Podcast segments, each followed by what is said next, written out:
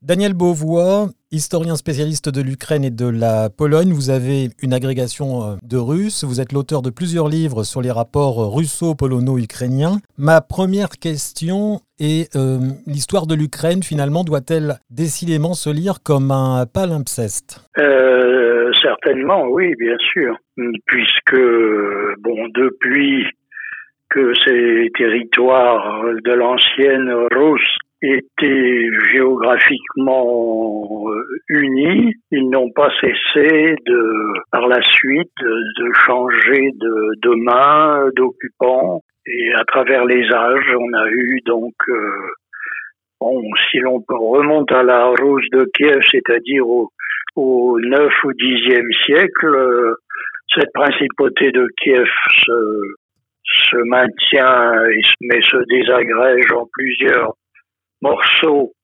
euh, régis par des princes différents jusqu'au XIIIe siècle. Ensuite, euh, les Mongols arrivent pour environ deux siècles, puis les, les Cosaques apparaissent dans ces régions qui sont en lutte euh, régulière avec les Tatars de Crimée qui forment un, un État euh, indépendant, enfin presque indépendant, vassal du sultan de, de Turquie.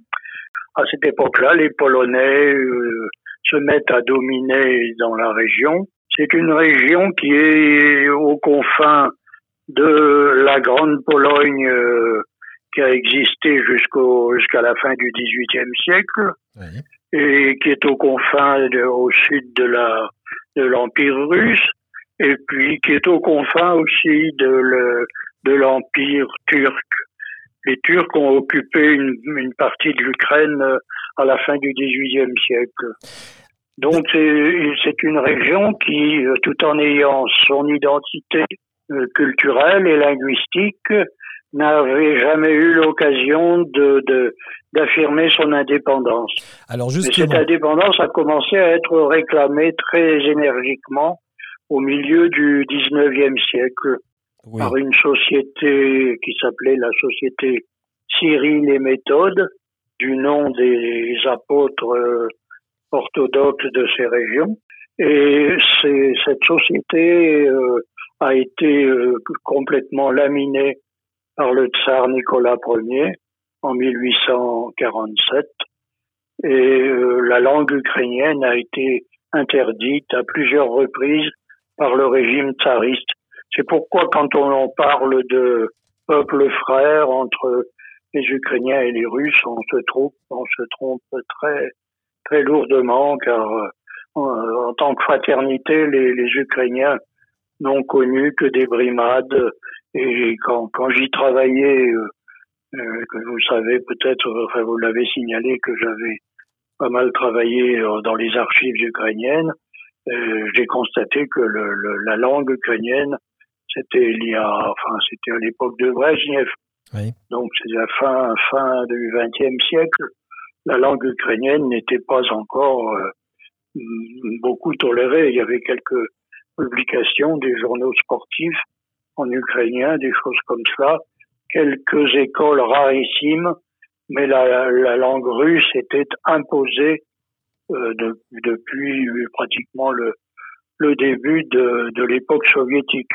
Staline a décimé des millions de, paysans ukrainiens qui ne voulaient pas se soumettre au décret de collectivisation et de ce fait, il les a tous fait mourir de faim. C'était l'un des épisodes les plus tragiques que, que l'Ukraine ait connu de la part des Russes.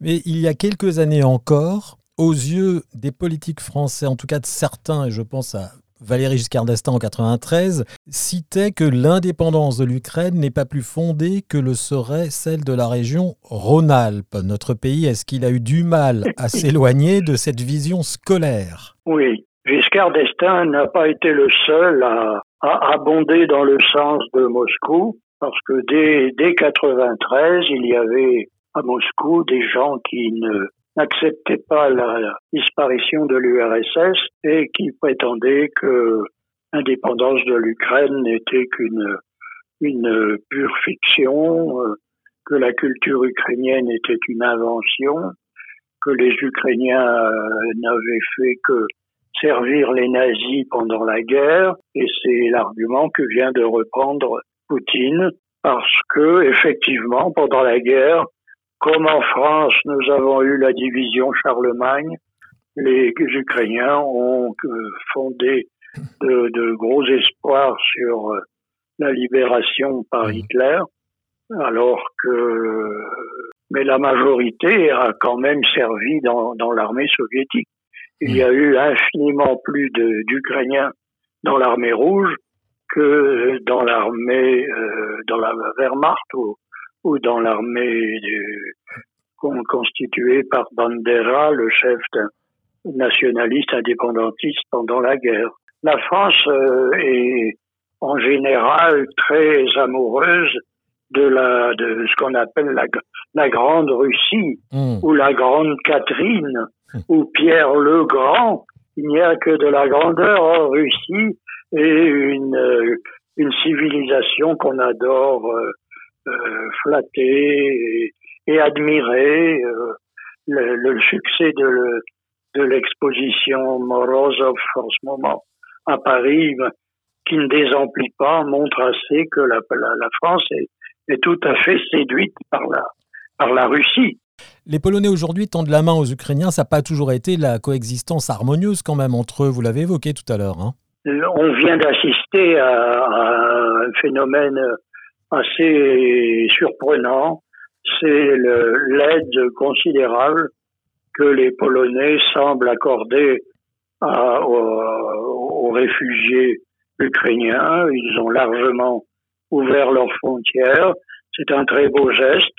Mais il y a euh, une quinzaine de jours, le, le gouvernement actuel de la Pologne, qui est gouverné par un, un monsieur qui s'appelle Kaczynski et qui représente un parti qui s'intitule Droit et Justice, un parti nationaliste et réactionnaire, a aussi euh, eu des déclarations anti-ukrainiennes assez extraordinaires. Je crois que l'indignation du monde est, est totale. C'est déjà une très bonne chose. On, a, on a rarement vu un mouvement aussi aussi unanime euh, pour dénoncer l'horreur de, la, de la, la conquête qu'il est en train de, de mener. C'est vraiment une conquête d'un autre âge. Je crois que maintenant, de toute façon, s'il restait quelques Ukrainiens pro-russes, il, n'en restera vraiment pas beaucoup après, après cette opération, comme il dit. Daniel Beauvois, je vous remercie beaucoup. Je vous en prie.